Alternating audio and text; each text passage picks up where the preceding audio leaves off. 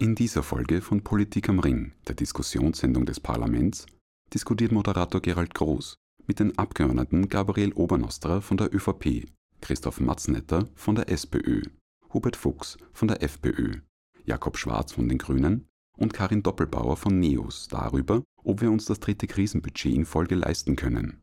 Zu Gast sind Ralf Kronberger von der Wirtschaftskammer Österreich und Katharina Mader von der Wirtschaftsuniversität Wien. Das Gespräch haben wir am 14. November 2022 im Dachfoyer der Wiener Hofburg aufgezeichnet.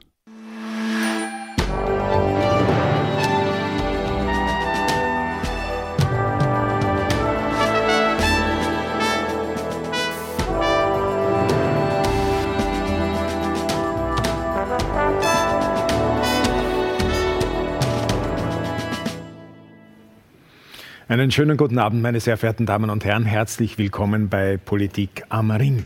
Heute reden wir übers Geld und zwar über jenes, das der Staat einnimmt und äh, ausgibt. Mit einem Wort über das Budget, das Budget 2023.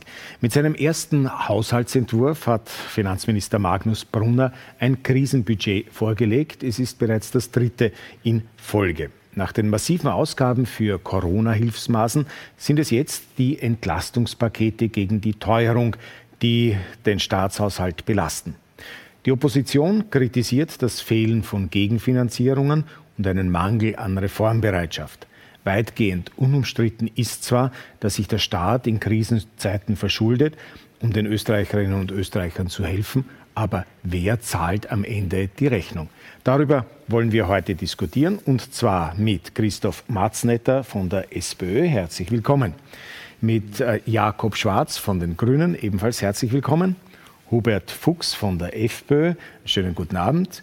Gabriel Obernostra, ÖVP, herzlich willkommen und Karin Doppelbauer von den NEOS. Schönen guten Abend. Danke, dass Sie alle da sind. Außerdem bei uns Katharina Mader von der Arbeiterkammer Wien. Herzlich willkommen. Und wir sind heute ganz sozialpartnerschaftlich aufgestellt, was die Expertinnen betrifft. Rolf Kronberger, Ralf Kronberger, Wirtschaftskammer Österreich, ebenfalls herzlich willkommen. Am Beginn zunächst zum Einstieg ein Rückblick auf die Budgetrede des Finanzministers und die politischen Reaktionen darauf.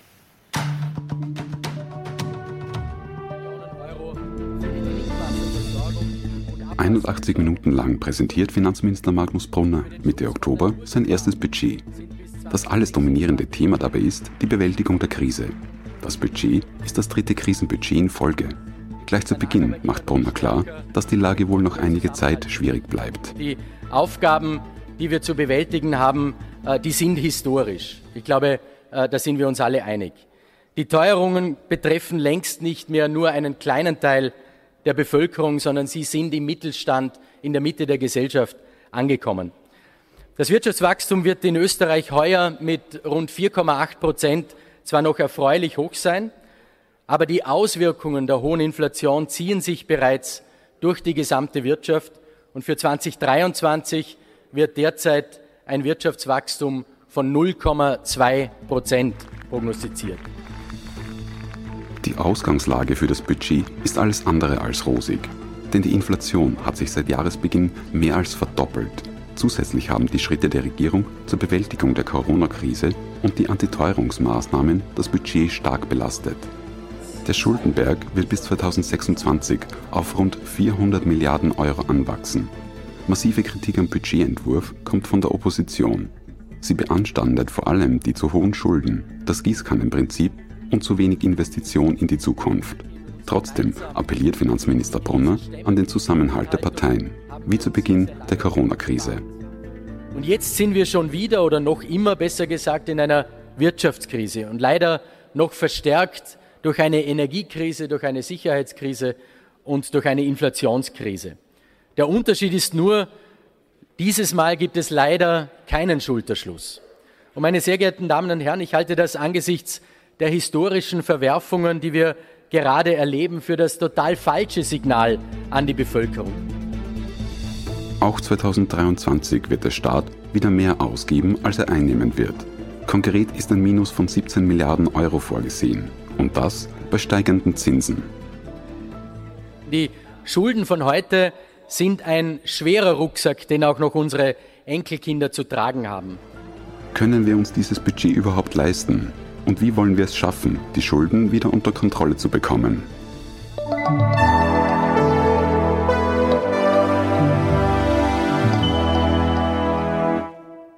Und das sind auch schon einige der Fragen, die wir heute und hier diskutieren werden und wollen. Dass wir einen Schulterschluss hier erzielen, das wage ich auch zu bezweifeln, aber schauen wir einmal. Ähm, das Budget ist die in Zahlen gegossene Politik, heißt es äh, gemeinhin. Was sagt uns dann dieses Budget über die Politik der Regierung und äh, ist es mehr als ein Krisenbudget? Darüber äh, wollen wir jetzt gleich einmal reden mit den Vertretern der Regierung. Zunächst einmal ähm, Herr Obernosterer. Wir haben gerade gehört, ein schwerer Rucksack, der hier äh, geschnürt worden ist, hat der Finanzminister selber gesagt. Ich zitiere den früheren Bundeskanzler Sebastian Kurz, der einmal gesagt hat, Schulden sind das Unsozialste, was ein Staat den nachfolgenden Generationen antun kann. Ähm, Jetzt äh, haben wir die höchsten mit diesem Budget, die höchsten äh, Staatsschulden in der Geschichte sozusagen. Ähm, gilt das nicht mehr, was äh, Sebastian Kurz gesagt hat, noch vor wenigen Jahren? Ich meine, das, was der ehemalige Kanzler Sebastian Kurz gesagt hat, das ist auch hundertprozentig richtig. Nur dürfen wir nicht vergessen, was in den letzten drei Jahren sich eigentlich abgespielt hat. Wenn wir denken, wenn 20er Jahre, weil damals die Corona-Zeit gewesen ist, auch nicht 20, da sind wir von einer Verschuldung ausgegangen gegenüber dem BIP von 88 Prozent für das 2020, 2023er Jahr. Wir liegen jetzt Gott sei Dank nach unter, unter 80 Prozent, äh, obwohl wir sehr viel Geld ausgeben haben. Und wenn man sich die Zahlen anschaut des äh, Wirtschaftswachstums im Vergleich von mir aus nur mit Deutschland, ich will jetzt nicht alle Länder aufzählen, so wissen wir, dass wir da wesentlich stärker abgeschnitten äh, haben. Und Gott sei Dank sind dadurch auch die Einnahmen in ein Ausmaß gestiegen, was man überhaupt nicht vorhersagen hat können. Und das hat es uns Gott sei Dank ermöglicht. Auch zwei Jahre vorher, muss man auch dazu sagen, vor dem 80er Jahr, ist ein Budget aufgestellt worden, seinerzeit noch, wo wir mit Ihnen, Herr Kollege Fuchs, in der Regierung waren, äh, wo wir das erste Mal einen Überschuss erwirtschaftet haben. Ansonsten wissen wir, dass die Staatsschulden, kannst du sagen, wo ich mich noch erinnern kann von Klaus als Finanzminister, als kleiner Bur noch, weil er eben aus meiner Nachbargemeinde war, äh, damals schon die Schulden äh, angeprangert sind worden, äh, sind worden damals von seinem Gegenpart, der dann auch die Wahl gewonnen hat, von Kreisky, dass der Kreisky nicht weniger Schulden gemacht hat. Ich glaube, von der Geschichte her, da braucht man sonst auch nicht viel wissen. Natürlich Schulden am Minus bei der Bilanz und ich bin Wirtschaftler, das ist nie gut. Das ist nie gut. Aber eins wissen wir auch in der Wirtschaft, in wirklich Krise, äh, äh, schwierigen Zeiten haben Top-Manager und Wirtschaftler immer investiert. Das war die Stärke davon. Und genauso hat es der Staat gehalten. Wir können nur davon ausgehen, dass wir das halbwegs gut übertauchen. Und wir wissen genau, mit einer eingebremsten Inflation, mit einem gewissen Wachstum werden wir das auch schaffen können. Sonst hätte man das nicht machen können.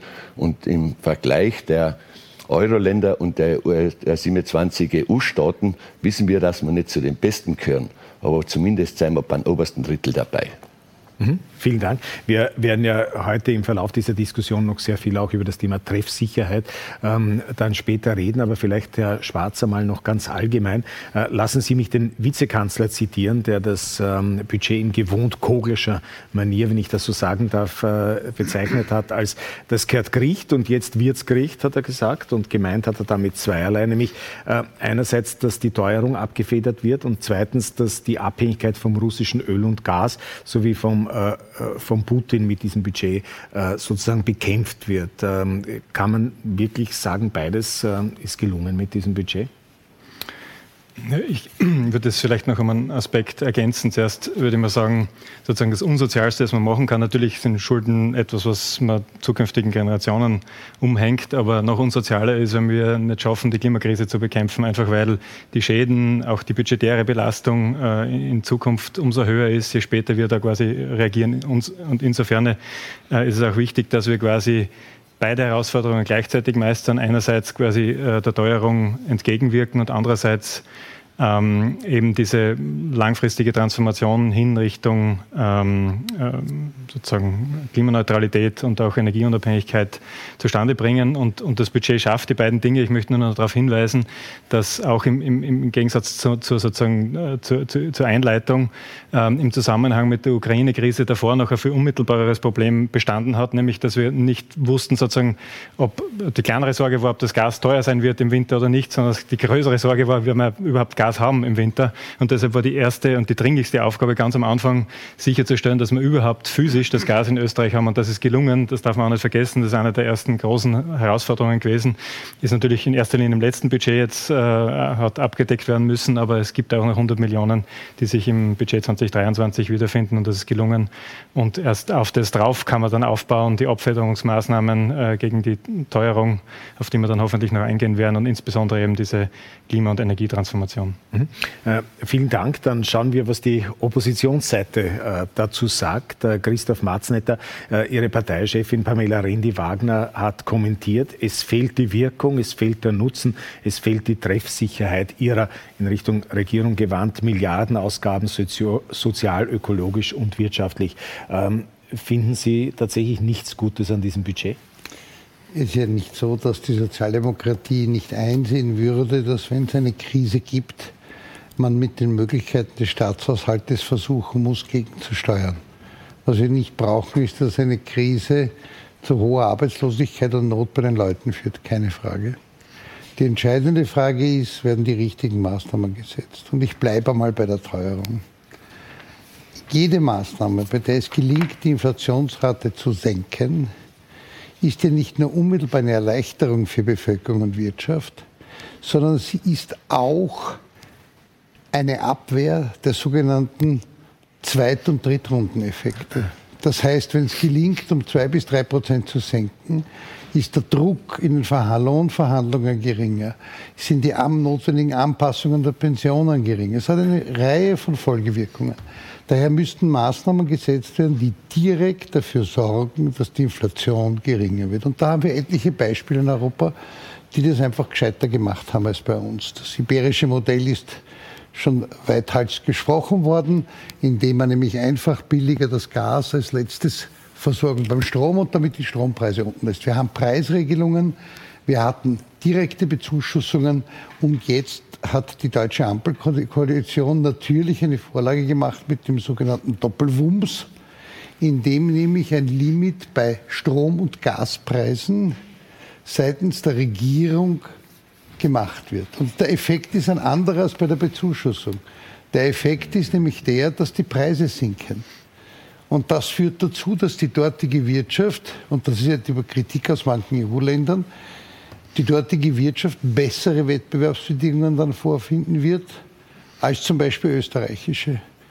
Und unser Vorwurf ist, dass man solche Maßnahmen hätten wir synchron mit Deutschland machen können. Unser Vorwurf ist, dass man die Schulden nur anwachsen lässt und entscheidende Gegenfinanzierung, wie die Abschöpfung der Milliardengewinne, die zu Lasten von Konsumentinnen und Konsumenten, aber auch der mittelständischen Wirtschaft Milliardengewinne machen, dass diese Regierung sich über Monate quergelegt hat, dass wir das ändern, auf europäischer Ebene letztlich nachgeben müssen und wir jetzt erst auf Druck der EU anfangen, über Übergewinnbesteuerung zu reden. Das hätte von Anfang an dafür sorgen müssen. Warum? Damit die Unternehmer nicht so einen Anreiz haben, weitere Milliarden aus zu hohen Energiepreisen, sei es an der Tankstelle, sei es am Zähler, zu profitieren. Und das tut uns sehr leid, weil es wäre die Chance gewesen und dann hätten wir auch alle mehr zusammenarbeiten können, das zu tun. Warum wir die, ich bleibe ich gleich beim Beispiel, damit wir auch gleich ein, ein bisschen einen Disput mit den grünen Seite haben, warum man die CO2-Besteuerung in so einer Situation nicht verschoben hat, nicht abschaffen. Wir sind prinzipiell, wir haben immer gesagt, dass wir das zum System gerne damit machen. Aber zu einem Zeitpunkt, wo wir zwei Euro am Diesel haben, brauche ich die Wirkung, die Steuerungswirkung nicht. Und bei 11 Prozent Inflation nicht nur mit 1. Oktober einführen, sondern mit 1. Jänner zu erhöhen, ist für viele Betriebe ein wirkliches Problem. Sehe ich nicht ein, kann man verschieben, haben andere Länder auch gemacht. Das System bleibt das gleiche. Leider. Viel versäumt worden. Viel, vielen Dank, ähm, Herr Fuchs. Die FPÖ hat äh, ganz allgemein zunächst einmal ähm, gesagt zur Budgetrede, gemünzt jetzt auf den Finanzminister, ein braver Buchhalter äh, einer verantwortungslosen Bundesregierung. Äh, Sie selber waren da einen Tick oder einen Deut schärfer, möchte ich sagen, im Urteil. Ähm, und Sie haben von hausgemachten Ursachen für ein katastrophales Budget gesprochen und von einer Politik der Unvernunft. Warum? Da schauen Sie, wie diese Bundesregierung im Jänner 2020 gestartet ist. Da hatten wir eine Verschuldung von 280 Milliarden Euro. Wir haben im Jahr 2023 367 Milliarden und bis zum Jahr 2026 sind, wie wir schon gehört haben, fast 400 Milliarden Euro prognostiziert. Äh, das hat ja alles einen Grund. Und die Ausgangslage war einmal die verfehlte Corona-Politik, die wir hatten. Äh, es sind Hilfsmaßnahmen dadurch in Ausmaß von 46,5 Milliarden Euro äh, auf den Tisch gebracht worden. Das sind teilweise Hilfsmaßnahmen gewesen, die mit der Gießkanne verteilt wurden. Wir haben auch Auswertungen bekommen vom Finanzministerium, wo wir wissen, dass einige Branchen besser in der Corona-Zeit verdient haben mit diesen Corona-Hilfsmaßnahmen, als sie vor der Corona-Zeit verdient haben. Das heißt, wir haben hier sinnlos Geld verbrannt. Und diese Corona-Politik, die eben Lockdown-Phasen verursacht hat, die eigentlich in diesem Ausmaß nicht notwendig waren, die hat natürlich einiges gekostet und die ist dann nahtlos übergegangen in eine Sanktionspolitik, die wir natürlich massiv kritisieren, die überhaupt keine Auswirkung auf den Krieg hat, die aber die Energiekrise ausgelöst hat, die Inflation massiv befeuert hat. Und jetzt stehen wir natürlich vor sehr, sehr vielen Antiteuerungsmaßnahmen, die bereits stattgefunden haben, aber auch kommen. Und die werden auch jetzt wieder mit der Gießkanne verteilt. Und ich kann keine Krise mit der Gießkanne bekämpfen, weil irgendwann wird die Gießkanne letzten Endes leer sein. Und wenn wir uns jetzt die aktuellen Asylzahlen anschauen, wir werden heuer ein Rekordjahr haben. All diese Dinge sind in diesem Budget noch gar nicht eingepreist. Das heißt, wir haben jetzt 17 Milliarden Minus für das Jahr 2023 prognostiziert. Der Herr Finanzminister lässt sich auch einen Blankoscheck über 9 Milliarden geben, die er dann freihändig ausgeben kann, ohne dass er das Parlament noch einmal befassen muss. Eigentlich hätte das Parlament die Budgethoheit und ich bin der Meinung, bei einem derart hohen Ermächtigungsbetrag wird einfach die Budgethoheit des Parlaments konterkariert. Das ist ein viel zu hoher Betrag, der hier vom Finanzminister vergeben werden kann. Und wenn ich heute den äh, Finanzminister noch einmal bei der Budgetrede höre, wo er eben sagt, äh, dass hier ein Rucksack nicht weitergegeben soll mit Schulden und auch, ich sage mal, dass wir hier schauen sollen, dass wir den Schuldenabbau betreiben, ja, da kann ich nur lachen. Äh, die Schuldensituation habe ich bereits dargelegt. Es ist richtig, die Schuldenquote sinkt, aber die Schuldenquote sinkt nicht, weil wir einen einzigen Euro an Schulden zurückzahlen, sondern das ist rein inflationsbedingt. Das BIP steigt aufgrund der Inflation und daher ist die, Rück, äh, ist die Schuldenquote rückläufig und die Schulden werden aber in absoluten Beträgen überhaupt nicht weniger. Das heißt, der Finanzminister rechnet sich nicht nur das Defizit schön, sondern er rechnet sich auch die Schulden schön.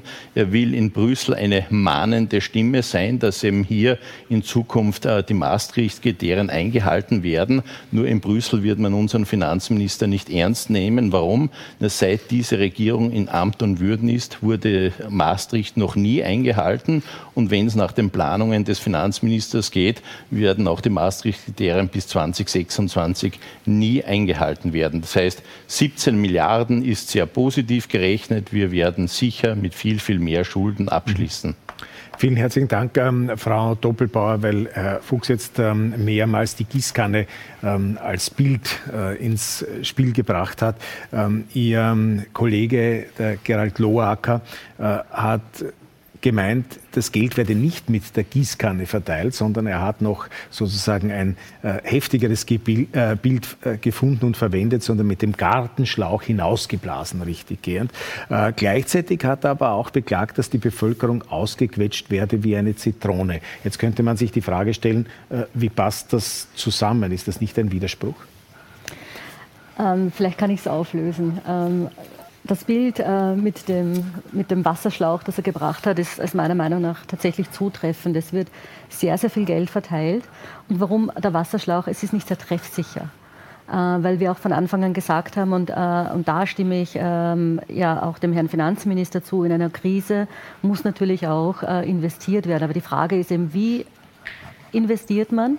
Und vor allem, wie ist die Zukunftsquote dann auch von so einem Budget? Das heißt, bringt dieses Geld, das man hier einsetzt, tatsächlich etwas, um besser aus dieser Krise herauszuwirtschaften? Und wir haben uns das sehr genau angeschaut und wir sehen das einfach nicht. Äh, es ist tatsächlich so, dass hier sehr viel Geld auf Probleme geworfen wird, aber mit dem wird es halt nicht besser. Es wirkt tatsächlich ein wenig verzweifelt. Äh, die Menge des Geldes, die im Augenblick hier hineingeworfen wird in das System, ist ähm, nicht nachhaltig und ist wirklich ein großer Schuldenrucksack, den wir zusätzlich äh, aufbauen äh, für die nachfolgenden Generationen. Und wenn man sich dann anschaut, äh, und wir haben das eben auch ähm, gesagt, ähm, ist es, das eine ist die Gießkanne, das andere, ähm, wo wirkt denn das in die Zukunft? Und wir haben uns das durchgerechnet anhand von einem europäischen Modell. Und es ist einfach so, dass nur 20 Prozent äh, dieses Budgets von über 100 Milliarden Euro, die ausgegeben werden, sind nur 20 Prozent wirklich Gelder, die in die Zukunft äh, wirken werden.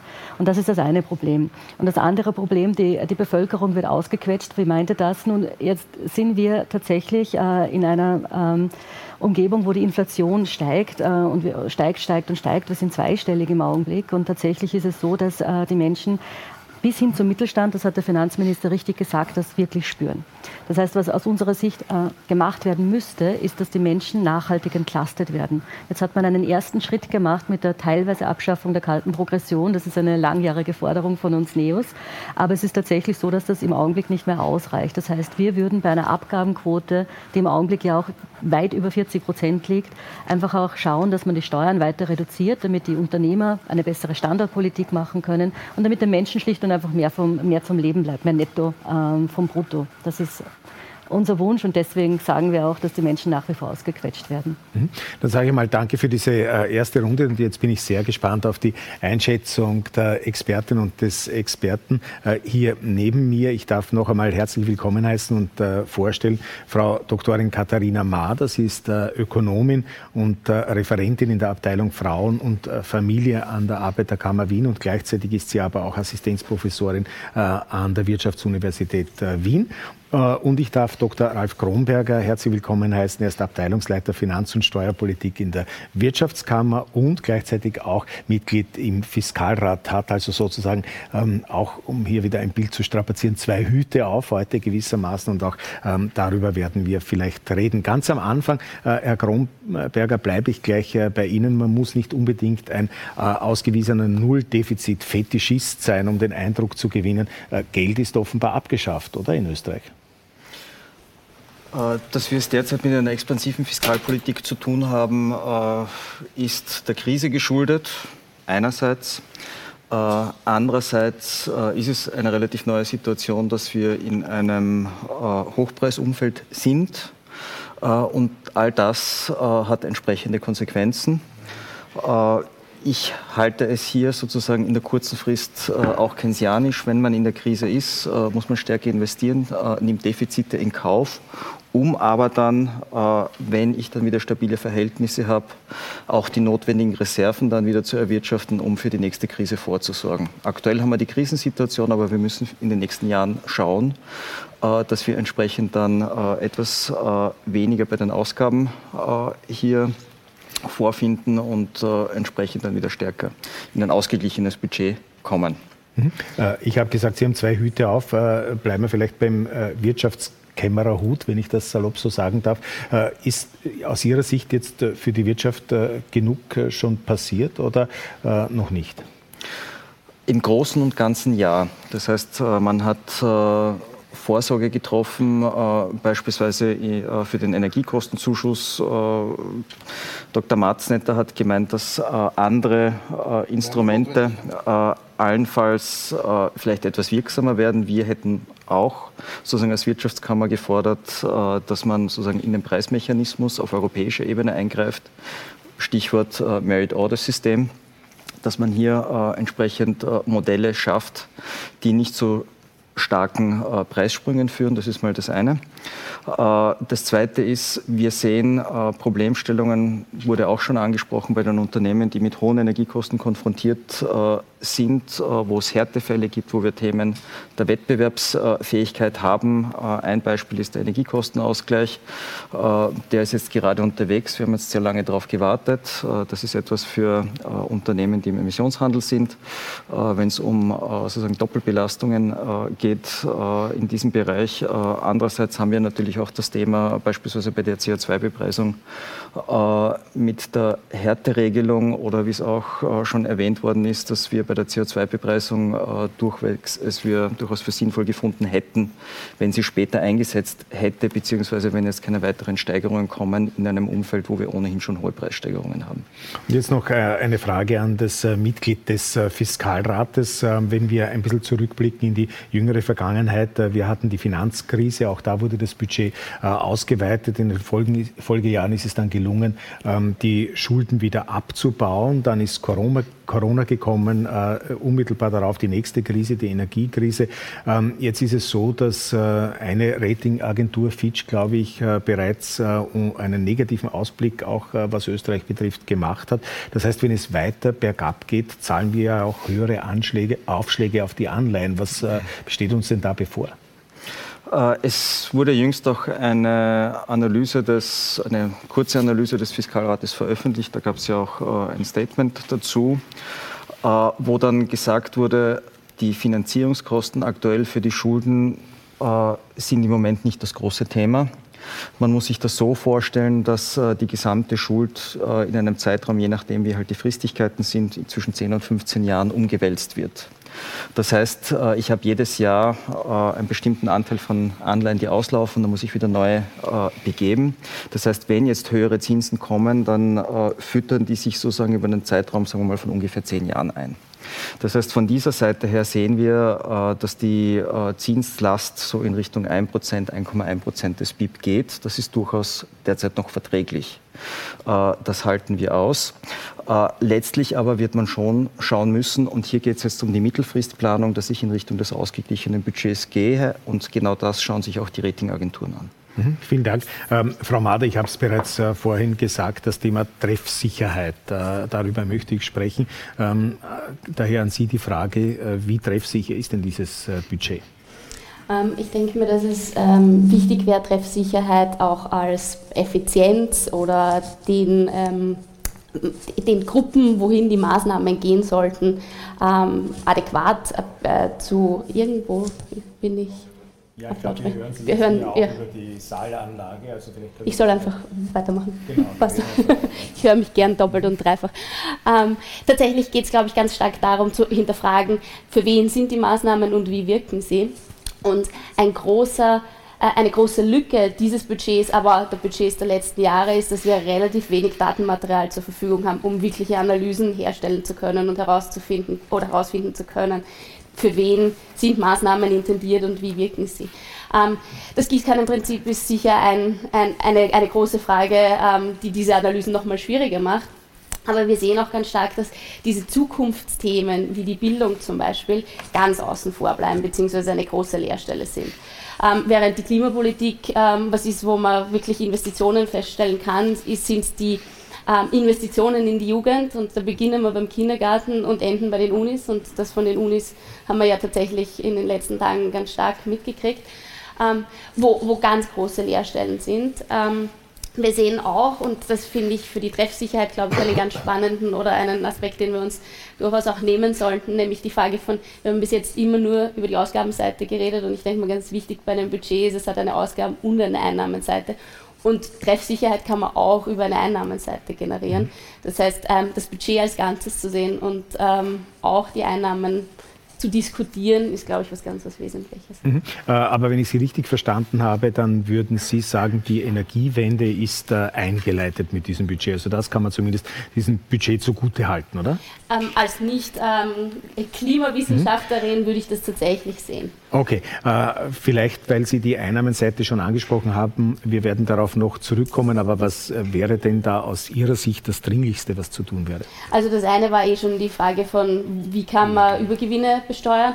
Ähm, aber die andere Sache ist, dass wir tatsächlich wieder über Vermögens- und Erbschaftssteuern reden müssen. Mhm. Ähm, ähm, knappe 16 Prozent des Steuerkuchens quasi kommen vom Kapital, der Rest ist Arbeitnehmerinnen und Konsumentinnen. Okay, äh, damit äh, glaube ich, haben wir genug äh, Diskussionsstoff, sobald es um Erbschafts- und Vermögensteuern überhaupt geht, glaube ich, für die restliche Stunde. Aber vielleicht beginnen wir systematisch einfach jetzt die Fragen abzuarbeiten. Ich möchte zunächst noch einmal zurückkommen auf das Thema Treffsicherheit. Da hat sich ja gezeigt, und ich glaube, das hat der Budgetdienst des Hauses hier selber, also des Parlaments, ausgerechnet, ähm, dass die 12 Milliarden an Hilfsmaßnahmen gegen die Teuerung, und ich schaue jetzt in die Richtung der Regierungsvertreter äh, genau gleichmäßig nämlich an äh, alle Bevölkerungsschichten gegangen sind. Also wenn man das aufteilt äh, in fünf Bereiche, dann zeigt sich, dass also die fünf Fünftel 20 Prozent verteilt worden sind. Jetzt könnte man sagen, das ist gerecht. Auf der anderen Seite ist es aber auch ähm, sinnvoll, dass auch das reichste Fünftel sozusagen genau das Gleiche bekommt wie das ärmste Fünftel. Also ich glaube, entscheidend ist, dass man auch schaut, wie die Teuerung die verschiedenen Gruppen in Österreich äh, trifft. Und da zeigt sich, wenn man sozusagen relativ zum Einkommen und zum Effekt der Teuerung auf die, auf die Menschen ähm, sieht, wie unsere Maßnahmen ähm, wirken, dann sieht man, dass bei den untersten 10 Prozent der Einkommen unsere Entlastungsmaßnahmen tatsächlich die gesamte, den gesamten Teuerungseffekt sogar mehr als das abdecken. Und bei dem, beim obersten Zehntel sind es nicht einmal ein Drittel. Das heißt, äh, die, die reicheren 10 Prozent in Österreich müssen zwei Drittel der, der Zusatzkosten, die auf sie zukommen, ähm, der Teuerung quasi von selbst tragen. Das ist, glaube ich, gerecht, auch deshalb, weil wir heute darüber reden, wie nachhaltig das Budget ist. Ähm, aber es zeigt eben auch, dass wir auch im untersten Bereich ähm, auf jeden Fall die, die Effekte der Teuerung ähm, abdecken.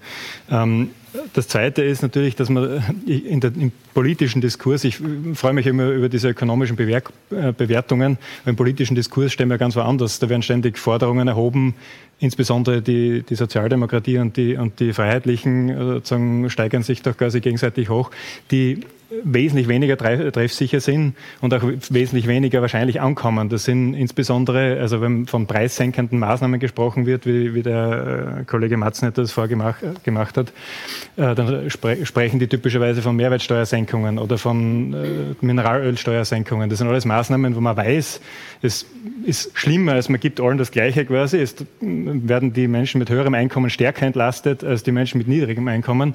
Und das, wenn man mal annehmen würde, dass die ganzen Euro Euros, die wir da reinstecken, als Regierung dann auch ankommen würde bei den Menschen. Und man weiß, dass es nicht so ist. Zu 50 Prozent werden solche Mehrwertsteuersenkungen ähm, typischerweise zum Beispiel vom, vom, vom Handel, vom Supermarkt konsumiert und nur 50 Prozent gehen an die Menschen, an die Haushalte und von diesen 50 Prozent dann eben wieder ein sehr großer Teil an die Menschen, die ein höheres, die mehr Konsumausgaben haben, also Menschen, die ein höheres Einkommen haben. Und insofern sozusagen im, im, im, Austausch der Ideen jetzt im Parlament, würde ich sagen, ist unser Paket, das wir bis jetzt geschnürt haben, auf jeden Fall treffsicher. Es ging sicher noch treffsicherer. Aber auch da möchte ich sagen, zum Beispiel eine Maß, die Maßnahme, die der Budgetdienst als am wenigsten treffsicher von all den Maßnahmen, die wir gesetzt haben, identifiziert hat, ist, ähm, ist, die, ist die kalte Progression, die Abschaffung der kalten Progression. Das ist eine Maßnahme, die alle Parteien im Parlament gefordert haben, äh, aus, die Neos würden sagen, Gerechtigkeitsgründen. Aber dem Ko Kollegen Lorca und auch der Kollegin Doppelbauer kann ich dann ausrichten, also schlimmer als Gießkanne. Das ist sozusagen eine Maßnahme in ihrer Diktion, wo die, die Reichen sozusagen mehr kriegen als die Armen. Und wir haben allerdings zum Glück ein Modell gewählt, das war sozusagen auch im Gegensatz zu dem, was von den NEOS gefordert worden ist, wo wir aufgrund äh, der Erhöhung äh, der, der, der Vollvalorisierung der negativ steuerfähigen Absatzbeträge, weil wir den Spitze, Spitzensteuersatz ausgenommen haben, weil wir parallel dazu äh, die Sozialleistungen valorisiert haben. Dadurch haben wir quasi in Summe ein Paket geschaffen, das relativ äh, sozial treffsicher ist. Aber das ist sozusagen schon an einigen Schrauben gedreht im Vergleich zum Beispiel zu dem Modell, äh, das die NEOS vorgeschlagen haben. Mhm. Ähm, Herr Obernostra, jetzt ist eh schon alles gesagt, fast zum Thema Treffsicherheit, oder? Was äh, würden Sie noch hinzufügen? Also offensichtlich treffsicher genug, dieses Budget. Äh, Herr Kollege Schwarz hat jetzt in Groben eigentlich eh schon äh, das, also ich verstehe das nicht, weil man sagt, in Österreich ist man nicht treffsicher. Wir haben die Gießkanne oder, oder einen Gartenschlauch. Äh, wenn ich jetzt schaue, nur was aktuell die Deutschen getan haben, weil man von Seiten der SPÖ immer wieder die Deutschen in Schaufenster stellt. Mhm. Äh, heute haben sie beschlossen, dieses für einen Monat die Gasrechnungen zu zahlen, ne? von dem Privat- bis zum Gewerbebereich. Kostet circa 9 Milliarden Euro. Also wenn das nicht ein Gartenschlauch ist, dann weiß ich nicht, was ein Gartenschlauch ist. Zweitens frage ich mich, was ist mit, mit Pellets Was ist mit die, die andere Heizform haben? In Österreich, wenn ich das aufs Gas umlege gegenüber den Deutschen, wir haben ca. 1,2 Millionen Haushalte, ich glaube, äh, über den Daumen, was ich äh, rausgekriegt habe, was mit Gas heizen. Also im Grunde genommen 25 Prozent der Bevölkerung tust du damit abdecken. Wir in Österreich, wir haben die Strombremse eingeführt mit diese 11 Prozent, äh, mit die 11 Cent bis, glaube ich, 2900 Kilowatt. Obwohl von der Arbeiterkammer so, sogar weniger veranschlagt ist worden. Das soll jetzt kein Vorwurf sein, sondern man hat da einfach geholfen. Ich glaube, da ist es um 2400 gegangen. Ja, wenn das nicht treffsicher ist, dann weiß ich nicht, was treffsicher ist. Wissen Sie, wo das größte Problem der Regierung besteht gegenüber der Bevölkerung draußen? Das ist dasjenige, weil wir versucht haben, wirklich treffsicher zu arbeiten hat es auch dementsprechend viele Pakete geben müssen, dass man genau diese Gruppen erwischt, dass du es gar nicht mehr erklären kannst. Wenn wir die Beispiele, wie Sie jetzt nicht vorlesen, aber die Beispiele kennt jeder, wer sich irgendwo einmal wirklich interessiert für das, wissen wir genau, dass Mindestpensionbezieher eineinhalb Pensionen im Jahr mehr bekommen ist letzte Jahr. Eineinhalb, du hast, äh, du hast das eh schon gesagt früher, äh, die untersten, äh, kannst sagen, Bevölkerungsschicht, die 10 Prozent, was am wenigsten verdienen, denen ist es mehr wie ausgeglichen worden. Die Familien zum Teil, aber das gibt so viele Einzelpunkte und wenn du willst treffsicher sein, dann kannst du nur so viele Einzelpunkte geben. Die SP, du hast das äh, auch schon gesagt, in der äh, Mineralölsteuer abschaffen. Die Deutschen haben das gemacht, ich weiß es nicht, zwei, aber drei Monate, hat was ich, wie viel Milliarden gekostet. Es ist in Deutschland der Sprit nie billiger gewesen wie bei uns. Es haben die Slowenen gemacht, es haben es die Italiener gemacht und die Ungarn haben es gemacht. Warum haben sie gemacht? Die drei, die drei, Länder haben Wahlen gehabt. Seit die Wahl vorbei ist gewesen, ist das wieder weg. Ja, das ist Gießkanne oder Gartenschlauch. Und nicht, was wir, wir, wir da gemacht haben. Wir haben, eins muss ich auch dazu sagen, vieles, was andere Länder jetzt in das Schaufenster haben und verkünden, was sie tun, beschlossen und ausgezahlt ist dort nichts äh, geworden. Und wenn wir von der Inflation äh, reden, so wie Sie, Herr Kollege Matzenetter, früher gesagt hat, ich habe mich genau mit denen auch auseinandergesetzt, wirklich.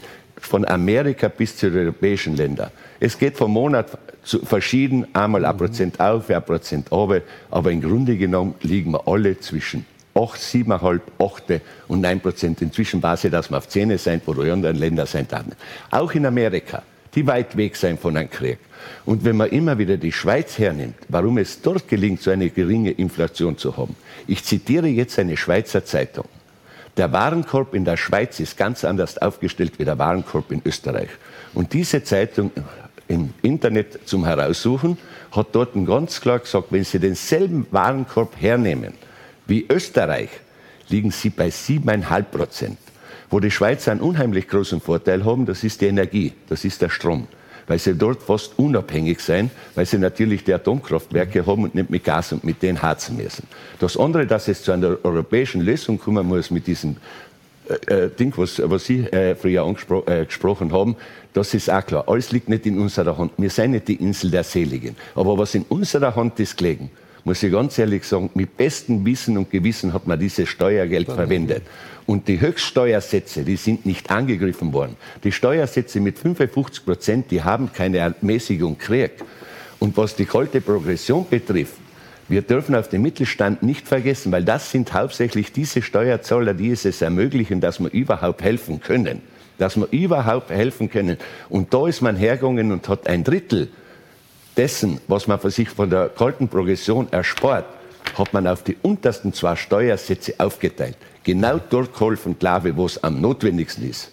Also ich glaube, dass man, wer schnell hilft, hilft doppelt. Das hat schon Corona gezeigt, das hat uns gut drüber geholfen. Aber wer schnell hilft, macht da den einen Fehler oder den anderen dort. Dass man danach hier und da ein bisschen gescheiter gewesen ist, das ist klar. Und eins sage ich auch dazu. Die Diskussion wiederholt sich wie vor Corona. Damals war alles zu wenig, alles viel zu spät. Heute ist alles zu viel gewesen. Und da sind wir jetzt im Grunde genommen bei einem gleichen Punkt. Und wenn wir nächstes Jahr in der Gesundheit haben und wieder so zusammensitzen als Budgetvorsitzende, weiß ich genau, dass wir wieder die andere Richtung haben, wo wir zu viel geholfen haben. Okay. Wir haben ordentlich geholfen und das ermöglicht es uns, dass wir auch die Möglichkeit haben, das jetzt zu finanzieren. Vielen kurz auf die, was vorher aufgeworfen worden ist, die CO2-Bepreisung, da würde ich gerne noch ein, ein, ein, ein mal antworten auf die la, Lassen wir vielleicht einmal tatsächlich uh, Step by Step ja. vielleicht jetzt einfach einmal die uh, Oppositions- äh, Bank gewissermaßen auch äh, reagieren auf das, was da jetzt äh, gesagt wurde. Bitte, wer beginnt denn, Herr Matzen? Ich würde gerne, wir haben vorher gehört, es gibt den Bemühen um einen Schulterschluss. Nur meine Herren, wenn Sie das wollen, wäre vielleicht ein bisschen, ein bisschen Bemühen notwendig, dass man mal offen und ehrlich mit der Bevölkerung und anderen umgeht herzugehen und die Schweiz, die bei 3% Inflation liegt, zu erklären, es soll es eine Statistik sind, in Wahrheit 7,5 ist nicht die Methode.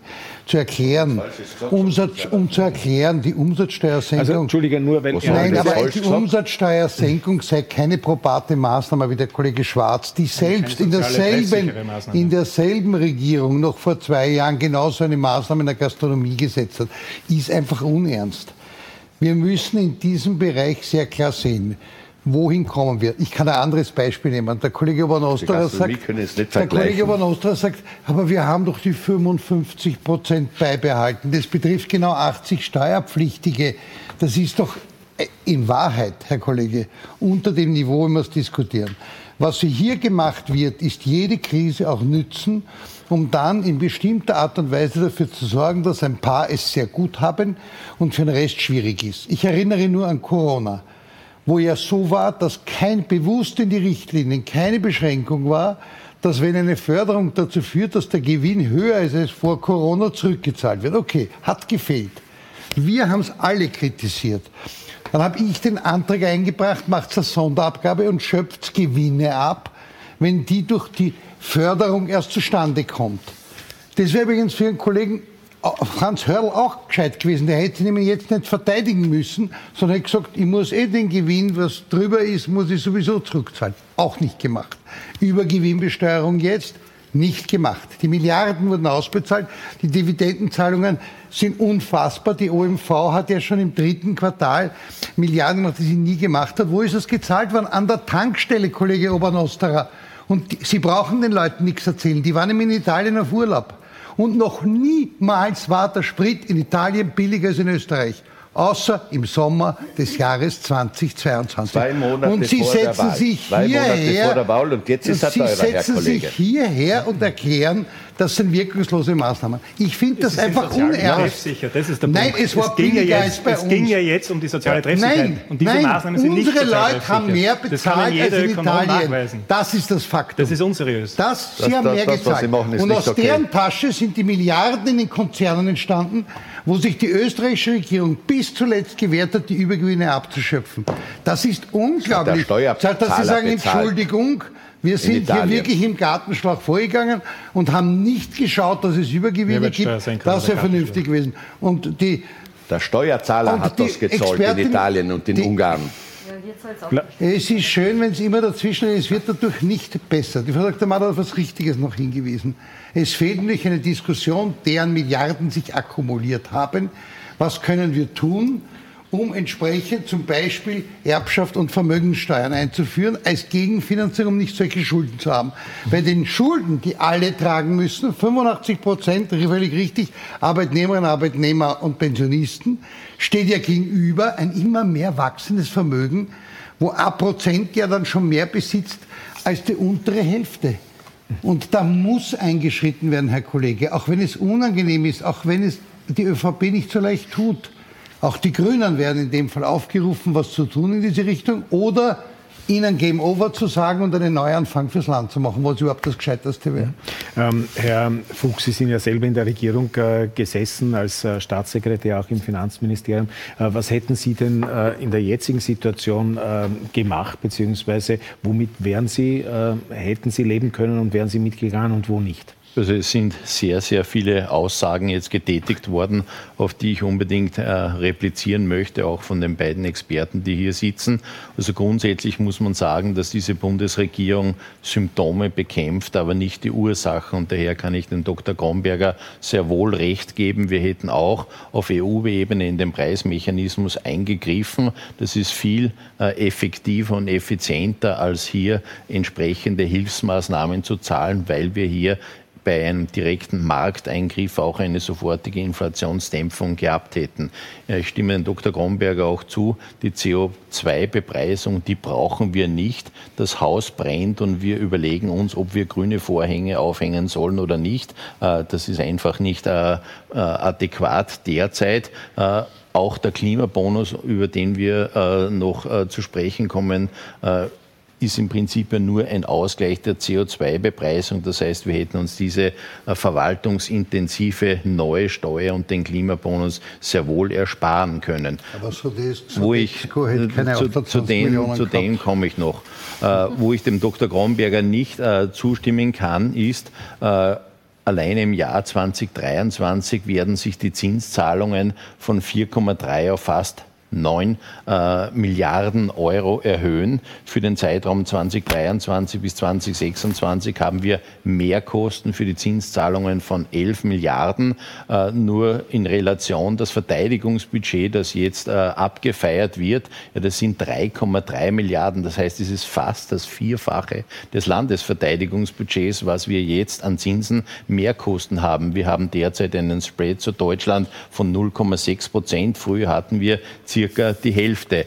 Äh, die Frau Dr. Mader, wir sind ganz klar gegen Vermögens- und Erbschaftssteuern. Wir glauben nicht, dass wir hier ein Einnahmenproblem haben. Wir haben ein Ausgabenproblem. Wir sind auch sehr froh, dass die kalte Progression abgeschafft wurde. Äh, dem Finanzminister, aber auch zukünftigen Finanzministern fehlt einfach das Spielgeld und da werden wir sehr wohl einen Input dann haben, dass hier zum Sparen angeregt wird. Äh, vielleicht noch mal zum Klimabonus und zur Treffsicherheit. Also grundsätzlich ist es ja so, äh, je verwaltungsintensiver etwas ist, desto treffsicherer sollte es sein. Diese Bundesregierung schafft es aber, nicht treffsicher zu sein, aber trotzdem irrsinnig bürokratisch unterwegs zu sein. Als Beispiel des Klimabonus, wenn man denkt, dass hier 15.000 Anrufe täglich stattfinden. 60 Mitarbeiter sind täglich mit dem Klimabonus beschäftigt. 48 Millionen Euro Sodexo-Gutscheine werden einfach nicht abgeholt und Sodexo verdient eine Verwaltungsgebühr von 21 Millionen Euro und zusätzlich für die Rückabwicklung dieser 48 Millionen, äh, Millionen Euro werden wir wahrscheinlich auch noch etwas draufzahlen müssen. Das heißt, dieser Antiteuerungsbonus von 500 Euro, jetzt ist man klar, die zweite Hälfte muss man versteuern, aber das ist auf jeden Fall eine Maßnahme, die absolut nicht treffsicher ist. Das ist eine Gießkannenmaßnahme. Sehr viele Leute brauchen den Klimabonus überhaupt nicht. Alle, die wir hier sitzen, uns steht der Klimabonus überhaupt nicht zu. Diese Maßnahme, die hätte man sicher sparen können. Und beim Energiekostenausgleich mit diesem berühmten Energiekostengutschein in Höhe von 150 50 Euro. Da haben wir auch Bürokratismus pur. Äh, es ist ein Wahnsinn, was hier aufgeführt wurde.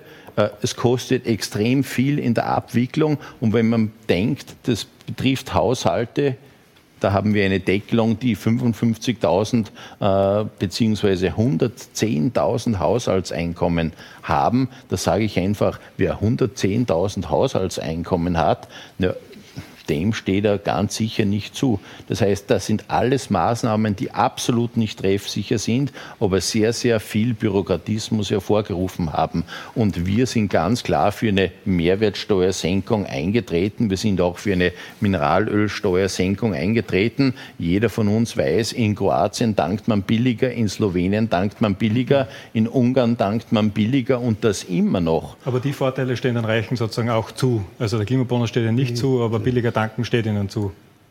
Also wo, Schauen das kostet Sie, dem Staat ja das ist, das ist eine Bekämpfung der Ursachen und nicht der Symptome. Das heißt, Ihr sagt immer, wir wollen treffsicher sein, aber ihr seid weder treffsicher aber noch sonst was. Die, also die Nein, überhaupt nicht. Ihr behauptet nur, ihr wollt treffsicher sein, so, aber sowohl bei den Corona-Hilfsmaßnahmen als auch bei den Antiteuerungsmaßnahmen seid ihr nie treffsicher gewesen. Im Gegenteil, so wie der Kollege Marznetter zuvor schon erwähnt hat, na, manche haben in dieser Krise mehr verdient wie vor der Krise. Und das ist doch nicht treffsicher, oder? Das ist ja nur die Predigt, die ihr immer macht. Und wir sind besser als alle anderen durch die Krise gekommen. Wir sind überhaupt nicht besser durch die Krise gekommen. Und Deutschland nimmt sich Österreich sicher nicht als Vorbild. Und die Schweizer nehmen sich Österreich sicher auch nicht als Vorbild. Aber das ist quasi der Wer Regierungssprech. Bitte? Wer nimmt sich uns ja, überhaupt zum Vorbild? Wahrscheinlich diese Bundesregierung. Herr Fuchs, lassen wir vielleicht die Frau Doppelbauer Gerne. noch und dann würde ich gern wieder zu den äh, Experten zurückkommen. Bitte. Na, ich kann ganz viel von dem, was der Kollege Fuchs äh, gesagt hat, zustimmen. Natürlich sind die Maßnahmen mit dem Gartenschlauch, wie es der Kollege Loacker gesagt hat, äh, ausgeteilt worden. Äh, Stromkostenzuschuss 2,7 Milliarden Euro 2900 Kilowattstunden pro Haushalt. 60 äh, Prozent der Haushalte verbrauchen weniger. Ich kenne nicht wenige Menschen, vor allem in den Städten wie Wien, äh, die halt sonst mit Gas heizen würden, die jetzt einfach mit Strom heizen. Die kaufen sich gerade Radiatoren, weil das billiger ist. Das ist keine treffsichere Maßnahme, Kollege Schwarz. Das ist das Gegenteil von dem, was übrigens die Grünen eigentlich machen sollten. Klimabonus haben wir schon gehört, eine Milliarde Euro im Budget. Teuerungsausgleich dazu. Wir kommen da über drei Milliarden Euro, wenn wir diese Maßnahmen zusammenrechnen. Energiekosten für Unternehmen. Ich kenne so viele Unternehmen, die sagen, super, dass man den Scheck gibt. Ich habe einen Vertrag für die nächsten zwei Jahre mit meinem Energielieferanten. Äh, ich brauche es nicht, aber herzlichen Dank dafür. Ich meine, das sind alles Gelder, die die Steuergeld, äh, Steuerzahler einzahlen. Das ist alles das, was wir an Steuern abgeben und sehr viel mehr. Wir haben das Geld ja nicht einmal im Augenblick. Wir machen Schulden. Wir zahlen, wie der Kollege Fuchs richtig sagt, 9 Milliarden, 9 äh, Milliarden Euro an Schuldendienst. Und das ist treffsicher. Es ist wirklich die absolute Gießkanne. Und was fehlt, und das ist eigentlich das Dramatische daran, was sie vollkommen auslassen, sind die Gelder, die wirklich wichtig wären. Bildung, Elementarpädagogik, gibt es nicht mal einen Inflationsausgleich. Nicht mal Inflation wird abgegolten da. Wir haben keine Lehrer mehr an den Pflichtschulen. Die Unis reden von Insolvenzen da äh, stellt man sich hin und sagt, na ja, ups, ist so, Bildung offenbar überhaupt kein Thema. Wirtschaftsstandort, Abgabenquote 43 Prozent. Was ist mit den, ich meine ganz im Ernst, was ist mit den Türkisen? Die ÖVP kann Geld ausgeben wie früher die SPÖ, aber, aber ansonsten ist da nicht mehr viel da mit der Wirtschaftspolitik. Also ich bin wirklich auch entsetzt über das Vorgehen und die Maßnahmen, die im Augenblick getroffen werden. Sie sind teilweise treffsicher. Es gibt ein paar Dinge, die wir unterstützen werden, aber der Großteil ist es eben leider nicht. Also ich kann der Bundesregierung hier wirklich kein gutes Zeugnis ausstellen. Vielen herzlichen Dank. Bitte, Sie merken sich das, äh, was äh, jetzt sozusagen noch für Sie relevant ist, äh, wo Sie dann auch eventuell noch erwidern können. Ich möchte aber jetzt den Herrn Kronberger und die Frau Mader wieder hereinholen in die Diskussion. Vielleicht einfach nur, um es einmal abzuschließen, dieses Thema Klimabonus, Energiekostenzuschuss, wie stehen Sie beide eigentlich zu diesem Thema? Hätten wir uns den Klimabonus sparen können, zum Beispiel sollen? Was sagen Sie dazu? Bitte. Sie, Sie, müssen nicht übermäßig höflich sein. Also ja, gut, dann äh, grundsätzlich, äh, wir haben eigentlich schon angemerkt, äh, die CO2-Bepreisung äh, kam für uns schon zu einem Zeitpunkt, wo eben massive Preissteigerungen ohnehin am Markt waren. Und on top gab es dann noch äh, die CO2-Steuer dazu. Äh, letztlich sozusagen der Klimabonus als solche ist ja nur die andere Seite der CO2-Bepreisung. Das heißt, äh, von daher, wenn ich die CO2-Bepreisung aussetze, setze ich auch den Klimabonus aus. Also das hat äh, einfach diese Logik, aber wir haben schon ein Thema damit, dass wenn ohnehin die Marktpreise hoch sind, der Lenkungseffekt durch die hohen Marktpreise per se besteht und ich dann nicht on top noch sozusagen ein kleines Delta aufsetzen muss, um hier den Effekt zu erreichen. Mhm. Ja, und es wird halt für eine wirklich sozial-ökologische Transformation deutlich mehr brauchen als ein Klimabonus. Mhm. Ähm, Sie haben das äh, jetzt erst vorher ins Spiel gebracht, eigentlich, das Thema der Vermögenssteuern und der Erbschaftssteuer. Ähm, es ist mehrfach jetzt schon Bezug darauf genommen worden und im Grund ist auch schon relativ klar, äh, wie hier ähm, die sozusagen Fronten verteilt sind äh, gewissermaßen und wer dafür ist und äh, wer nicht. Aber ich möchte äh, trotzdem noch einmal mit Ihnen reden, auch ähm, Herr Kronberger, weil Sie, wenn ich es ja richtig sehe, 2014 äh, in der Steuerreform Kommission auch gesessen sind und schon damals das natürlich ein ähm, Thema war, auch die äh, Erbschaftssteuer und die Vermeidung der Erbschaftssteuer. Damals hat es ja sozusagen einen Kaufpreis gewissermaßen geben. Können Sie uns äh, gegeben äh, gewissermaßen für die Verhinderung der Erbschaftssteuer? Können Sie uns da noch ein bisschen hinter die Fassaden blicken lassen und äh, warum sind Sie so vehement dagegen? Ähm, es gibt eine relativ bekannte Studie von einem Ökonomen, die heißt Melis Review. Und äh, grundsätzlich, wenn man besteuert, äh, kann man sich entscheiden, will ich den Vermögenszuwachs äh, besteuern oder will ich den, die Übertragung äh, des erwirtschafteten Vermögens besteuern. Man hat sich äh, dazu entschieden, dass man den Vermögenszuwachs besteuert. Es wurde die IMO-Est eingeführt, äh, es wurde die Wertpapierkäst eingeführt.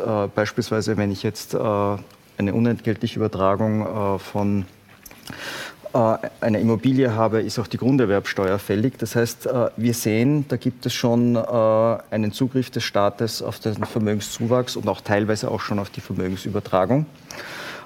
Und hier on top noch jetzt mal was draufzusetzen, ist zu viel. Äh, das ist das eine. Das zweite ist, äh, wir wissen auch beispielsweise bei Erbschaftssteuern, bei Vermögensteuern, dass das eine große Belastung für Betriebe ist. Und insbesondere in schwierigen Zeiten, wenn jemand eine Vermögensteuer zahlen muss und wenn er keine Gewinne erwirtschaftet, wie soll er das zahlen? Das ist dann eigentlich nochmal äh, etwas Erdrückendes für die Unternehmen. Mhm.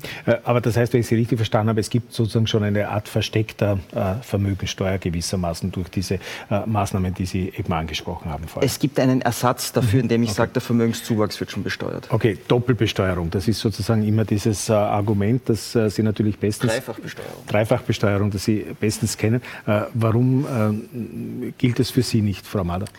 Ähm, Doppelbesteuerung gilt insofern nicht, weil wenn ich als Konsumentin einkaufen gehe und ähm, Arbeitnehmerin bin, werde ich auch doppelt besteuert, äh, zahle Einkommens...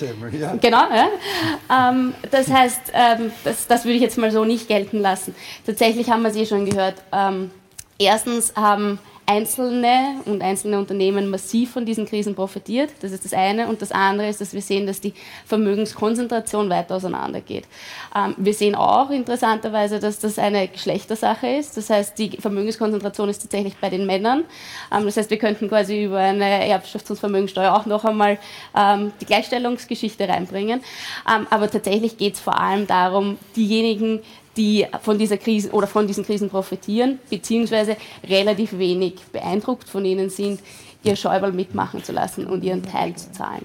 Mhm. Ähm, weil Sie das jetzt angesprochen haben, auch das Thema Gleichstellung. Äh, Gender Budgeting, das ist ein äh, schöner neudeutscher Begriff, wo es also um ähm, Budgeterstellung äh, geschlechtsspezifisch gewissermaßen geht. Äh, was, das ist ja eines Ihrer Kernthemen auch. Äh, warum ist das aus Ihrer Sicht so wichtig und ähm, ist da genug passiert bisher schon? Ähm, also es ist tatsächlich deshalb so wichtig, weil das Frauenbudget ähm, nicht nur in Österreich, sondern in den meisten Ländern ein sehr kleines ist. Also bei uns ist es im Promillbereich. Das heißt, es gibt keinen wirklichen Hebel für Gleichstellung über ein so ein kleines Frauenbudget.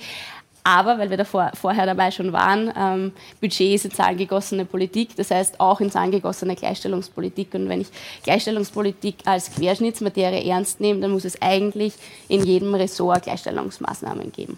Wir sind das einzige Land oder jahrelang das einzige Land gewesen, das sich auf Verfassungsebene dazu committed hat, Gender Watching zu machen. Also seit 2009 ist das auf Verfassungsebene zu tun. Ähm, seit 2013 gibt es diese sogenannten Wirkungsziele und bei diesen Wirkungszielen ist jeweils ein Gleichstellungsziel ähm, auszuformulieren. Äh, die Gleichstellungsziele sind je nach Untergliederung bzw. Ministerium ambitioniert oder genau das Gegenteil. Ähm, manchmal einfach auch nicht ähm, nicht sinnvoll. Ähm, jetzt beispielsweise das Finanzministerium hat ein Ziel drinnen, wo steht, dass sie mit dem Abgabensystem äh, die, die äh, Erwerbsquote von Frauen verändern bzw. erhöhen wollen. Wir wissen aus allen Studien, dass mit Steuern äh, vor allem Müttererwerbsbeteiligung nicht verändert wird, sondern es ist die Kinderbetreuung und es sind die Männer, die ihre Erwerbstätigkeit verändern müssen. Ähm, also das heißt, es sind da einige Ziele, die wo man quasi über die Hürde drüber steigen kann. Es sind andere, die nicht sehr sinnvoll sind. Und es gibt vor allem keine Verknüpfung mit Budgetzahlen. Das heißt, wir können eigentlich nichts über die Geschlechterwirkungen des Budgets sagen, weil es keine Verknüpfungen mit den Budgetzahlen gibt. Mhm. Vielen Dank äh, dafür. Gibt es dazu äh, jetzt Wortmeldungen aus Ihrer Richtung? Zum Thema, ja. Mhm. Bitte, Herr Fuchs. Also wie der Kollege äh, Dr. Kronberger schon richtig angeführt hat, wir haben ja indirekt eine Vermögensbesteuerung. Das heißt, wenn Sie zum Beispiel in der glücklichen Lage sind, im 19. Bezirk ein Haus zu erben, wo Sie vielleicht selbst drinnen wohnen und leider ein geringes Einkommen haben, ja, dann werden Sie höchstwahrscheinlich sich die Grunderwerbsteuer gar nicht leisten können. Das heißt, Jetzt schon haben wir den Effekt, dass man sehr, sehr viele Grunderwerbsteuern zahlen muss, wenn man etwas erbt, wenn man etwas geschenkt bekommt. Auch eine Eintragungsgebühr beim Grundbuchsgericht muss man zahlen. Und wenn man etwas erbt, jeder weiß, äh, die Notare arbeiten auch nicht großzügig, äh, unentgeltlich. Das heißt, wenn Sie heute etwas erben oder geschenkt bekommen, ja, dann zahlen Sie sehr viel dafür. Und das ist quasi auch schon eine indirekte Vermögensbesteuerung, die wir haben. Wir sind auch der Meinung, äh, entgegen äh, der Frau Dr. Mader, eine Erbschafts- und Schenkungssteuer darf kein Selbstzweck sein. Das heißt, zuerst muss ich mir mal überlegen, na, wie schaut denn das Budget aus? Wie schauen meine Ausgaben aus? Und der erste Gang ist natürlich, dass ich schaue, wie kann ich meine Ausgaben reduzieren? Und nicht, dass ich sage, das sind die Ausgaben, die übernehme ich unkritisch, aber wir brauchen jetzt eine Erbschafts- und äh, Schenkungssteuer, wir brauchen Vermögenssteuern, damit ich eben diese Ausgaben, die vielleicht teilweise sinnlos sind, finanzieren kann. Das heißt, man braucht ein Spending Review, man muss sich zuerst die Ausgaben anschauen und ob ich jetzt mit den Einnahmen auskomme oder nicht, das ist erst der zweite Weg, den ich letzten Endes äh, dann mache. Und ich gebe Ihnen vollkommen recht, natürlich sind Verteilungswirkungen wichtig, äh, aber äh, man soll sich nicht rein auf Gender Budgeting konzentrieren oder Green Budgeting. Das heißt, wir haben vielleicht Schulden ohne Ende. Die Staatsschulden laufen aus dem Ruder und Sie konzentrieren sich hier auf Gender Budgeting äh, beziehungsweise äh, auf Green Budgeting. Das heißt, wie ich zuvor schon gesagt habe, das Haus brennt und Sie machen sich wahrscheinlich, Frau Dr. Mader, Gedanken, na soll ich jetzt grüne Vorhänge aufhängen oder nicht. Das ist unseres Erachtens der falsche Zugang. Mhm. Herr Schwarz. Also dem würde ich äh, sehr zentral widersprechen. Ich glaube, dass wie die budgetären Mittel verteilt sind zwischen Männern und Frauen in der Gesellschaft eine ganz zentrale Frage ist äh, in unserer Gesellschaft und nicht irgendwie grüne Vorhänge oder was in die Richtung. Ähm, und ich möchte es sozusagen an zwei Punkten irgendwie ähm, festhalten, was, was wir in dem Bereich äh, versucht haben ähm, weiterzukriegen. Das eine ist das Frauenbudget selbst, das über Jahre, wenn nicht Jahrzehnte, bei 10 Millionen Euro eingefroren gewesen ist. Und jetzt in den letzten paar Jahren haben wir das sukzessive auf 24 Millionen erhöht, also mehr als verdoppelt. Ähm, Wobei man dann dazu sagen muss, also das finde ich ist schon mal ein großer Erfolg, aber dazu sagen muss man, was Sie schon gesagt haben, Frau Mader, das Frauenbudget im Verhältnis zum Gesamtbudget ist natürlich sehr klein. Das heißt, viel wichtiger als, die, sozusagen als das Frauenbudget für sich, äh, wo immerhin ein Erfolg gelungen ist, ist die Frage, was tut man mit allen anderen Mitteln, die der Staat äh, ausgibt. Und deshalb äh, ist sozusagen so zentral, dass wir eben bei den, ähm, bei den Entlastungsmaßnahmen zum Beispiel sozial treffsicher sind. Ich bin absolut davon überzeugt, dass das gelungen ist. Ich glaube auch, dass die meisten Studien oder fast alle das bestätigen, auch wenn sozusagen die Opposition das nicht anerkennen will, ist aber fair. Ich versuche das an einem Beispiel zu verdeutlichen, nämlich am Beispiel ähm, des Modells, das wir gewählt haben bei der Abschaffung der kalten äh, Progression, sehr einfach zu zeigen, warum das sozial treffsicherer ist als das, was zum Beispiel die NEOS vorschlagen.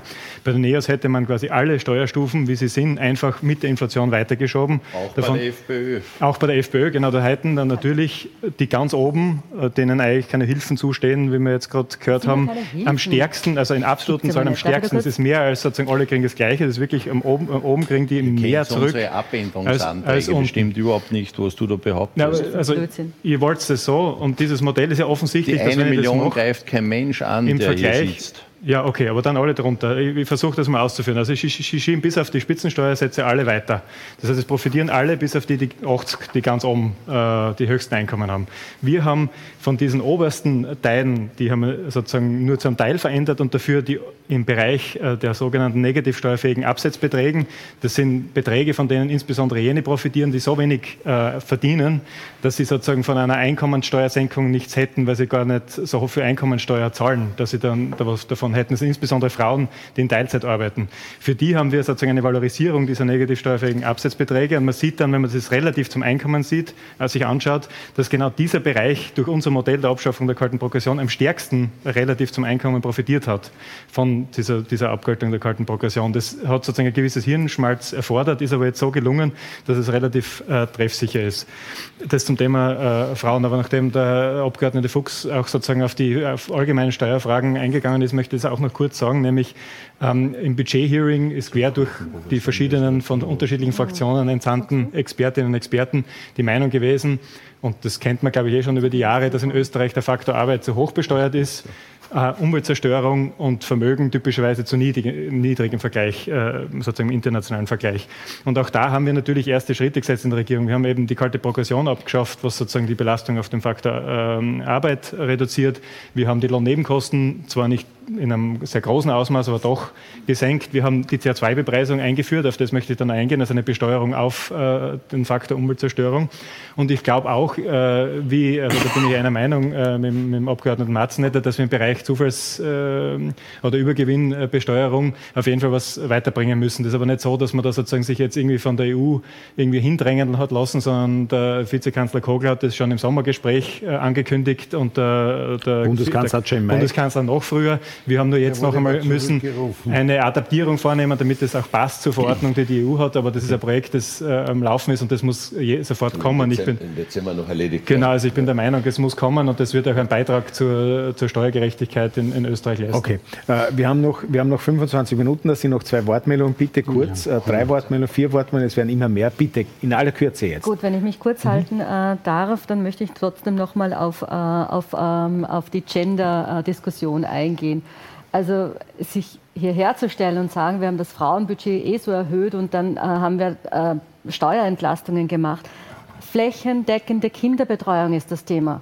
Und da ist nichts im Budget, gar nichts. Und da bin ich wieder beim Bildungsthema. Ja, das, das, diese knapp 10 Prozent Erhöhung wird dadurch aufgefressen, dass äh, die Lehrergehälter erhöht werden. Ja. Also das ist genau das, was gemacht wird. Also da, ja, da, fehl, da fehlt es wirklich an allen Ecken und Enden. Elementarpädagogik. Ich habe es vorhin schon gesagt. Also das wäre der Punkt gewesen, da hättet ihr wirklich einen Unterschied machen können. Da ist leider gar nichts passiert. Kinderbetreuung absetzen, auch das ist etwas, was äh, wirklich wichtig wäre. Ein kleiner Hinweis, dass wir gerne hätten, dass Frauen tatsächlich, die gut ausgebildet sind in Österreich, einer Arbeit nachgehen können. Auch da sehen wir gar nichts. Und dann komme ich noch zum letzten Punkt, weil ich muss mich ja kurz halten, sonst könnte ich hier noch zehn Minuten weitersprechen. Äh, und das ist das äh, verpflichtende Pensionssplitting. Auch das wäre eine schöne Maßnahme, wenn man das machen würde. Auch das, von dem höre ich gar nichts. Okay, äh, vielleicht sammeln wir äh, gleich alles und dann nochmal Herr Obernostra. Und äh, jetzt bitte wirklich nur mehr Dinge, die sozusagen neu sind, äh, weil wir wiederholen uns sonst schön ja, langsam. Unwidersprochen ja. nicht. Der Kollege Fuchs hat ja gerade vorher erläutert, warum man keine Erbschaftssteuer zahlen muss. Da muss ich was drauf sagen. Ja, ja, ja genau. Noch. Ja. ja, okay. Ich meine, wir sind, ich erinnere nicht daran, dass der Kabarettist Jekschitz, Tagespresse, den Kollegen Hanger geklagt hat wegen unerlaubten, unerlaubten Wettbewerb als Kabarettist. Und wir sitzen in einer ernsthaften Diskussionssendung und der Kollege Fuchs erklärt uns, dass dieser arme Erbe einer Villa in Wien-Döbling, dem teuersten Gebiet in Wien, so ein armer Mensch ist, weil er dreieinhalb Prozent Grunderwerbssteuer vom dreifachen Einheitswert, der Bruchteil des der im 19. Bezirk wohnt. Man kann ausreden. auch hier geboren da besteht sein. auch die Gefahr einer Klage von Kabarettisten, Herr Kollege Fuchs. Die wissen jetzt, was der kleine Mann bei Ihnen ist. Nur die Menschen draußen können die Miete nicht mehr zahlen. Und diese Regierung hat die Mieterhöhung nicht ausgesetzt. Und der soll das Haus verkaufen? Bitte, wir haben Obdachlose, die untergebracht werden. Jeder, der im 19. wohnt, verdient extrem viel nach Ihrer Ansicht also, und das ist einfach ein also Nonsens. Wenn die Notlage, Gehen Sie einmal nach Heiligenstadt. Die, dann die Notlage, die Villenerben in Döbling sind, dann müssen wir uns schauen, dass sie unsere Clairvoyance ja, dann erben Sie einmal ein Kleingartenhaus, Herr Kollege. Ich was glaube, glauben Sie, was ein Kleingartenhaus kostet im 19. Mit Niederschreien werden Sie es nicht erreichen, Kollege Fuchs. Wir haben vorgeschlagen, ab einer Million soll man Erbschaftssteuer zahlen. Und jetzt werden Sie mir noch erklären, wie arm doch Leute sind, die mehr als eine Million geerbt haben, nämlich nur Steuer zahlen müssen für den eine Million übersteigenden Teil. Muss man wissen, was wir reden. Mhm. Und mit solcher, ich, also ich, das Niveau der Diskussion wird das abgewehrt. Warum? weil die, die im Land was zu sagen haben, sind nämlich Millionenerben und wollen von der Politik erreichen, dass das Ja nicht kommt. Mhm. Weil sie können nicht einen Cent dafür hergeben. Während man unten anfängt bei 12.000 Euro mit der Steuer, ehrlich gesagt, Freunde, das ist nicht einmal unter Niveau der Kabarettisten. Und mein Appell wäre, in solchen Zeiten, abfassen, diesen Teil, die genug haben, und schauen, dass wir wirklich strukturell, gerade was gesagt wurde, Kinderbetreuung, Bildung, den Universitäten genug Geld geben. Das wäre gescheit. Und leider finde ich das im Budget nicht. Mhm. Vielleicht ich, ich, fürchte, Sie werden jetzt kurz erwidern müssen, aber bitte ganz kurz. Also vielleicht einmal zur kalten Progression. Die kalte Progression abzuschaffen, das war ein richtiger Schritt. Und wir müssen uns klar sein, wir haben die kalte Progression derzeit nicht abgeschafft. Äh, wir haben eine zweistellige Inflationsrate und wir haben die kalte Progression angepasst, um 3,46 Prozent für die unteren Tarifstufen und für die oberen dann 6,3 Prozent. Das, heißt, Effekt, ja, das zeitverzögert, genau. aber die Leute brauchen Entlastung jetzt und nicht zeitverzögert. Das heißt, dieses eine Drittel, das hätte man auch automatisch an die Inflationsrate anpassen können. Man hätte von vornherein für zwei Jahre eine zehnprozentige Erhöhung der Tarifstufen vornehmen können. Äh, das wäre viel mit weniger Bürokratismus verbunden gewesen. Ihr braucht einen Progressionsbericht, ihr braucht einen Ministerratsvortrag, ihr braucht einen Gesetzesentwurf. All das hätten wir uns erspart, wenn ihr sofort drei Drittel automatisch an die Inflationsrate, und da meine ich automatisch an die richtige Inflationsrate angepasst hättet. Ihr habt eine Inflationsrate von 5,2 Prozent herangezogen und jeder weiß, wir haben zweistellige Inflationsraten und die werden wir wahrscheinlich in Zukunft auch noch haben. Äh, Erbschafts- und Schenkungssteuer ist ein eigenes Thema. Ich glaube, da könnte man eine eigene Sendung machen, aber nur so viel. Zuerst soll man sich die Ausgaben anschauen und dann erst über neue Steuern nachdenken. Mhm. Vielen Dank, Herr Obernostra. Bitte. Ja, danke. Also beim letzten Satz bin ich einmal komplett beim Herrn Kolletz, äh, Kollegen Fuchs. Sind wieder alle Willenbesitzer. Äh, aber wenn wir über anständige Diskussion reden, äh, Herr Kollege Matznet, dann fangen Sie bitte einmal bei sich selber an. Äh, also, glaube ich, hat die Diskussion jetzt wirklich auch gezeigt. Gell? Äh, es ist eigentlich egal, was wir machen. Gell? Ich bin immer gewohnt, dass man sagt, na ja, das ist ganz gut und das ist ganz gut, aber da hätte es was anderes machen können. So viel habe ich immer äh, äh, Opposition verstanden. Aber leider sind wir momentan in einer Zeit, äh, es ist egal, was man macht. Es ist momentan von seitens der Opposition bis auf ein Punkte, was jetzt aufgezeigt sein wollen, wirklich gut. Und dass das eine Verzögerung ist, das brauche ich jetzt nicht verhalten bei der Abschaffung der kalten Progression. Oder wenn ich das Frauenbudget anschaue, es ist halt am La Factum dass früher kaum was da war und dass in den letzten drei Jahren das verdoppelt ist worden, mehr, gut, mehr wie verdoppelt und heuer so, äh, äh ist es einmal gut, ein gutes Drittel äh, erhöht worden.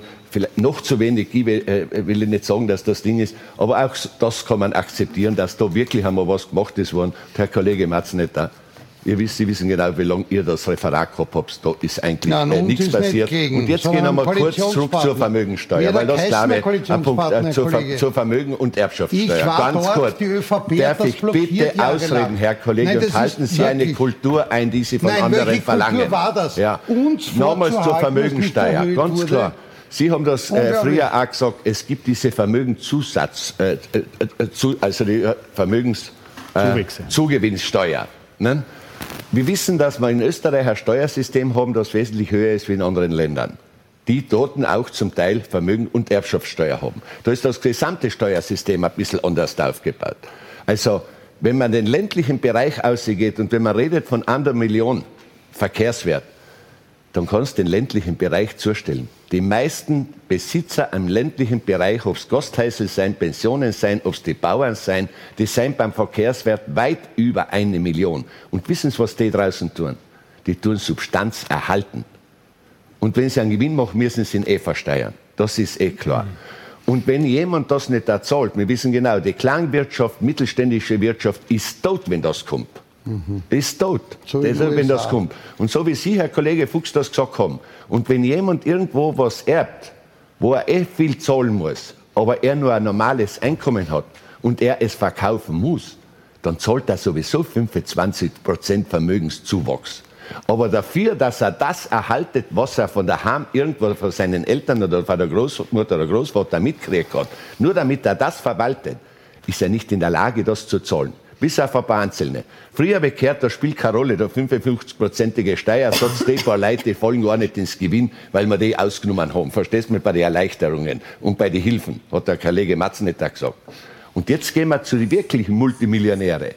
Die Handvoll, die behilft sich selber besser, aber der Mittelstand hat zum Brennen. Und das geht auf die Substanz, genau auf die Substanz, so wie der Stadt aufgebaut ist worden. Wenn er Gewinn macht, zahlt er ordentlich Steuern. Wenn er verkauft, zahlt er Zusatzsteuern. Okay. Deswegen ist eine Vermögens- und Erbschaftssteuer in dieser Form momentan überhaupt nicht möglich. Okay. Das ist generell nicht möglich. Äh, grundsätzlich würde ich das Thema gerne jetzt äh, da beenden. Ich ja. wollte ohne dies wieder zurück zu Ihnen. Äh, ich glaube, äh, ich greife den äh, Vorschlag vom äh, Abgeordneten Fuchs gerne auf, dass wir darüber mal eine eigene Diskussionssendung machen. Das wird sich sicher auszahlen.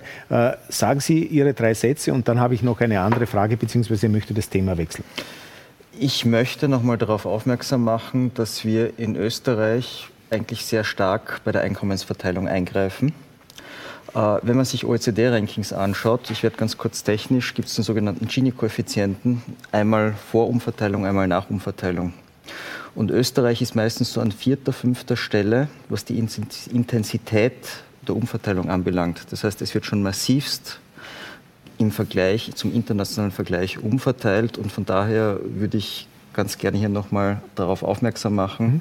wenn ich eine Sozialquote von 30 Prozent des BIP habe und wenn ich von einem Erbschaftssteueraufkommen zwischen 100 Millionen und einer, äh, 100 Millionen und einer Milliarde Euro rede, wird das gemessen an der 30-prozentigen Sozialquote nichts ausrichten.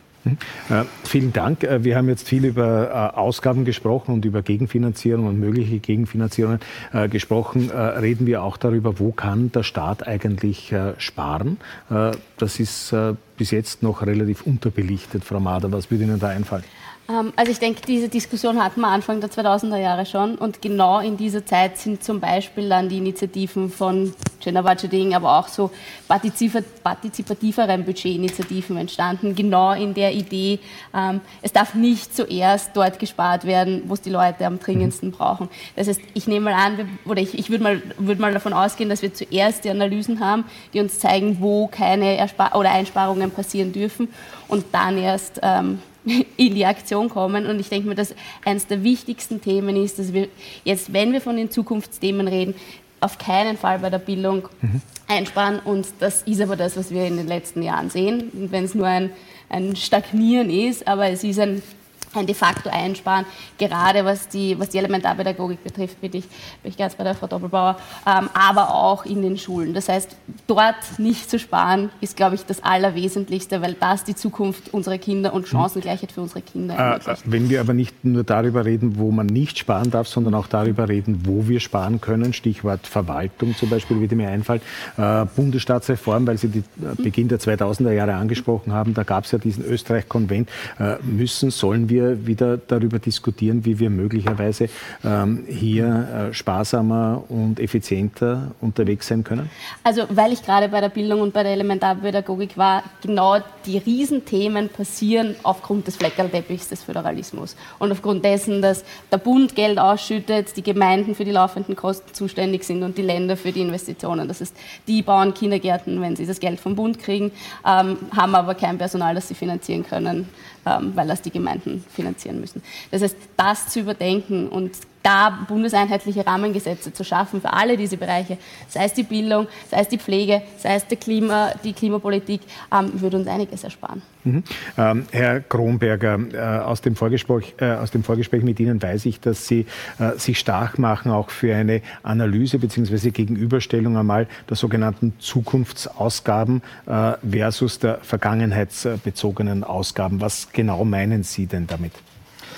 Äh, es wurde heute schon mal äh, angedeutet, äh, es gibt Ausgaben, die vergangenheitsbezogen sind, wie beispielsweise Zahlungen, die die Abdeckung des Pensionsloches hier regeln oder beispielsweise, wenn ich Zinszahlungen habe, das ist etwas, was man als vergangenheitsbezogene Ausgaben bezeichnet.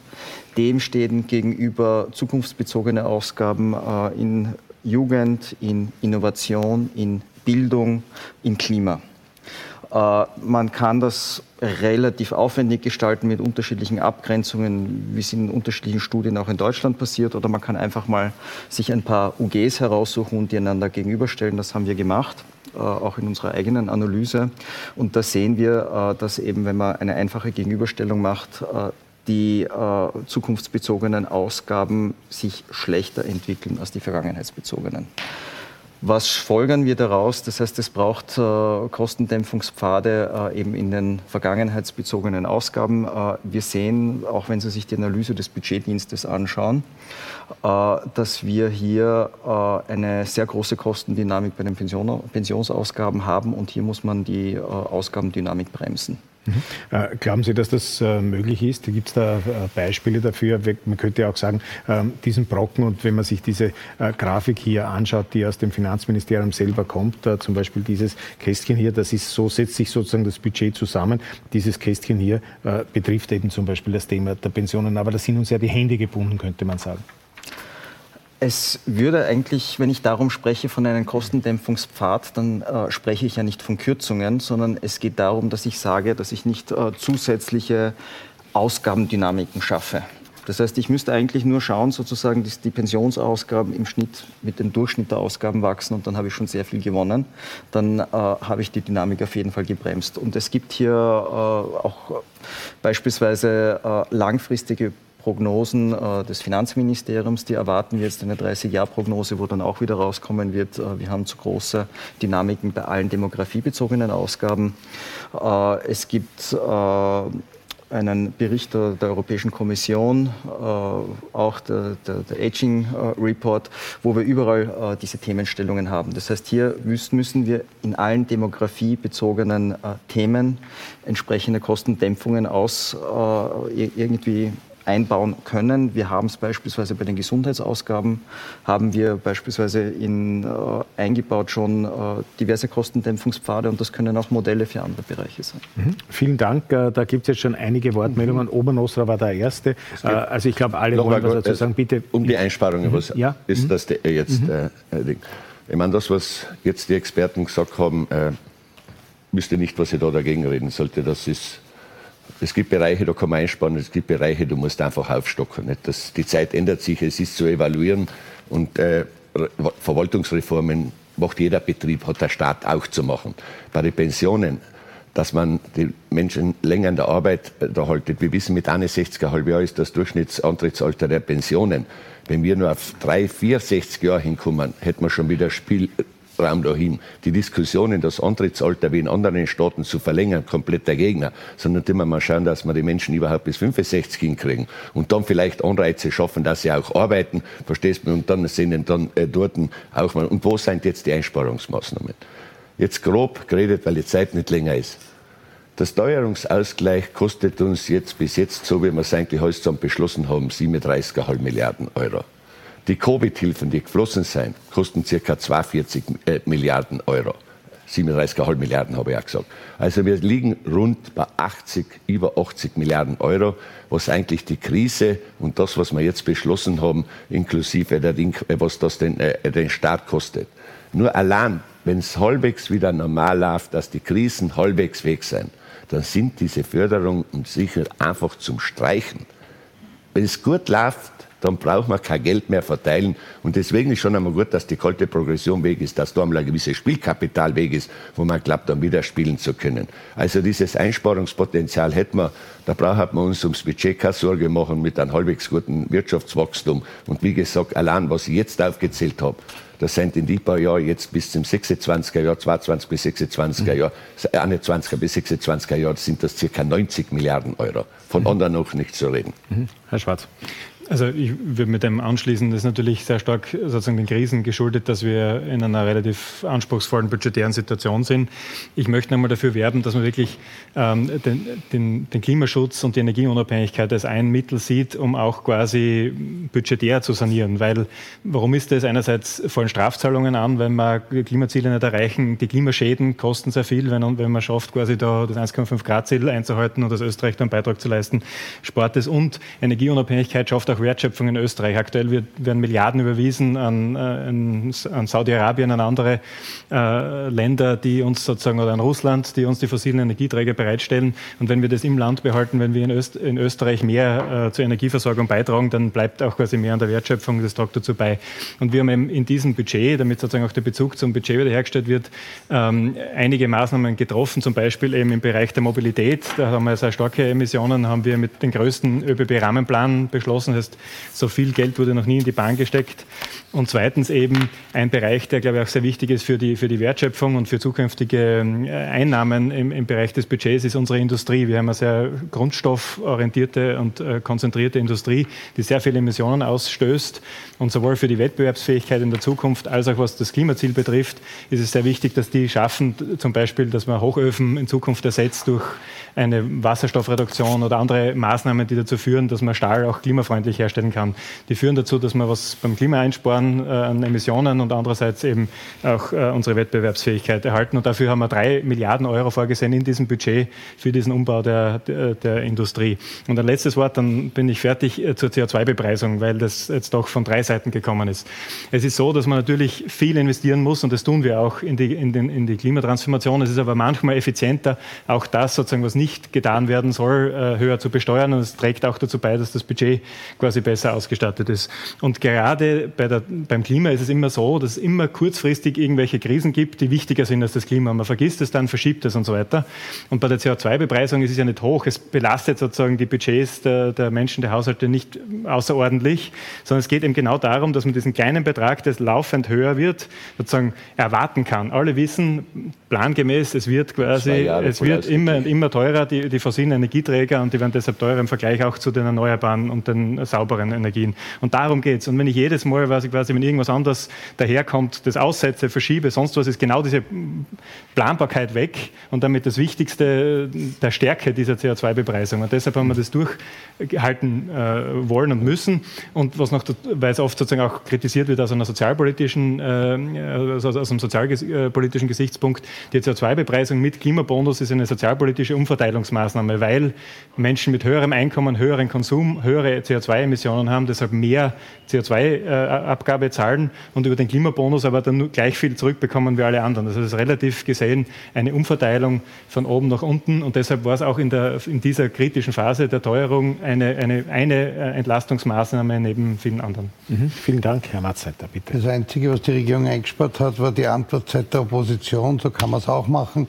Aber bleiben wir bei den Milliarden die Gabriela Obernostra genannt hat, 42 Milliarden Covid-Hilfen, 17 Milliarden in der Blackbox COFAG, wo keiner reinschauen kann. Und jeden Tag stellen wir fest, dass Firmen wie Möbelhäuser, die mehr Gewinn gemacht haben als vorher, ihren Gewinn gemacht haben mit öffentlichen Geldern. Dort einzusparen wäre mal das allererste und nicht so schäbig zu sein und alle Anträge abzulehnen, diesbezüglich dieses Geld einzukassieren. Dividendenzahlungen von Spendern des Sebastian Kurz wie dem Herrn Bierer von KTM finanziert mit gleichzeitig Corona-Hilfen im Betrieb.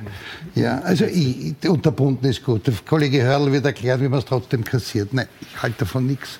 Und das haben wir auch nichts hören von dieser Regierung. Muss einfach abtreten und Neuwahlen machen. Herr Fuchs. Also ein paar Dinge möchte ich noch anmerken. Es geht ja nicht nur immer um Einsparen und Kürzen. Ich nehme zum Beispiel jetzt den Bildungsbereich her. Äh, wir wenden ziemlich viel für das Bildungsbudget auf, schneiden aber bei den PISA-Tests nicht wirklich sage ich einmal, berühmt ab. Das heißt, die Frage ist, ob hier die Mittel wirklich richtig eingesetzt werden. Äh, in der Verwaltung kann man sehr, sehr viel einsparen. Äh, die Zeit fehlt, um all das jetzt aufzuzählen, aber nur ein paar Beispiele, dass man in der Verwaltung sehr wohl einsparen kann. Zum Beispiel alleine, wenn Sie das Werbungskostenpauschale von 132 auf 300 erhöhen und das Werbungskostenpauschale seit 1988 unverändert, dann könnten wir 60.000 Arbeitnehmerveranlagungen einsparen. Das heißt, es entlastet den Bürger, aber natürlich auch die Verwaltung. Oder nehmen wir jetzt das Verteidigungsministerium her. Die Verteidigungsministerin hat im Juni 2021 sämtliche Leitungsfunktionen abberufen und neu besetzt, aber nur vorläufig neu besetzt. Das heißt, wir zahlen jetzt sämtliche oder fast sämtliche Leitungsfunktionen in der Zentralstelle im Verteidigungsministerium doppelt. Mhm. Wir schmeißen das Geld raus und ich habe die Verteidigungsministerin gefragt, na wann ist dieser Zustand endlich bereinigt? Frühestens nächstes Jahr im Juni. Das heißt, zwei Jahre werden fast alle Führungsfunktionen im Verteidigungsministerium doppelt bezahlt. Das muss nicht sein. Äh, das ist Geldvernichtung pur und das fehlt letzten Endes auch dem Landesverteidigungsbudget. Und solche Beispiele gibt es unendlich. Dankeschön, Frau Doppelbauer. Ja, ich, ähm, ich, also ich glaube, die zwei größten Hebel, ähm, die man hat, sind tatsächlich äh, bei den Ausgaben die Pensionen. Also Pensionsreform ist das Erste, was aus unserer Sicht passieren muss. Äh, wir geben mehr Geld für Beamtenpensionen aus wie für die gesamte Bildung in Österreich. Äh, das muss uns tatsächlich alle zu denken geben. Und da geht es natürlich darum, dass man das faktische und das gesetzliche Pensionsalter herannimmt, aber tatsächlich auch, weil die Menschen ja Gott sei Dank älter werden jetzt, äh, auch dass äh, das äh, sich anschauen muss, dass das Pensionsalter generell vor allem auch bei den Frauen erhöht wird. Und der zweite Punkt äh, ist einfach die Föderalismusreform. Es braucht eine Entflechtung der Einnahmen, der Ausgaben und der Aufgaben. Das ist der zweite wichtige Punkt. Wir hätten jetzt eine große Möglichkeit. Es wird gerade jetzt begonnen, der Finanzausgleich zu verhandeln. Alles, was ich sehe und höre, deutet darauf hin, dass hier ähm, ein großer Babalatsch rauskommt, mehr Geld hineingegeben, ohne tatsächlich die Effizienzen zu heben. Also auch das wäre ein Riesenhebel, den man jetzt hätte, wo ich sehr, sehr wenig von der Bundesregierung sehe. Vielen herzlichen Dank, äh, Frau Mader. Abschließend, äh, wenn Sie Finanzministerin äh, wären und weitgehend freie Hand hätten, wo würden Sie denn ansetzen? Ähm, puh, das ist eine nette Abschlussfrage. ähm, ich glaube, ich habe eh gleich mit meiner ersten Redemeldung genau dort gezündelt, nämlich dort, dass ich ähm, neue Steuern einführen würde. Und ähm, ich denke mir, dass, das, dass ich auch am Ende dabei bleiben wird. Ähm, ich würde mich gern nicht um diese, ähm, wo können wir sparen und wem nehmen wir was weg, sondern ähm, wo können wir neue Einnahmen generieren und wo können wir einen zukunftsfähigen Sozialstaat, der uns genauso wie er uns durch die Corona-Krise gebracht hat und hoffentlich durch diese Krise bringt, auch durch die nächsten Krisen bringen. Mhm. Vielen Dank, äh, Herr Kronberger. Abschließend an Sie die Frage, äh, wann wird es wieder ein Nulldefizit geben? So. Äh, das wird von den äh, Regierungen abhängen. Äh, wir kennen den aktuellen Plan, dass wir 2026 ein Defizit von 1,6 Prozent erwarten. Das heißt, äh, so schnell wird es noch nicht da sein. Die Frau Dr. Mader wird es machen als Finanzministerin. Dann, dann sage ich äh, vielen herzlichen Dank äh, Ihnen beiden hier an meiner Seite und Ihnen, Frau Abgeordnete und meine Herren Abgeordnete, Abgeordnete, für diese Diskussion. Danke, meine Damen und Herren, Ihnen für Ihr Interesse und fürs Dabeisein bis zur Dezemberausgabe von Politik am Ring. Auf Wiedersehen, machen Sie es gut.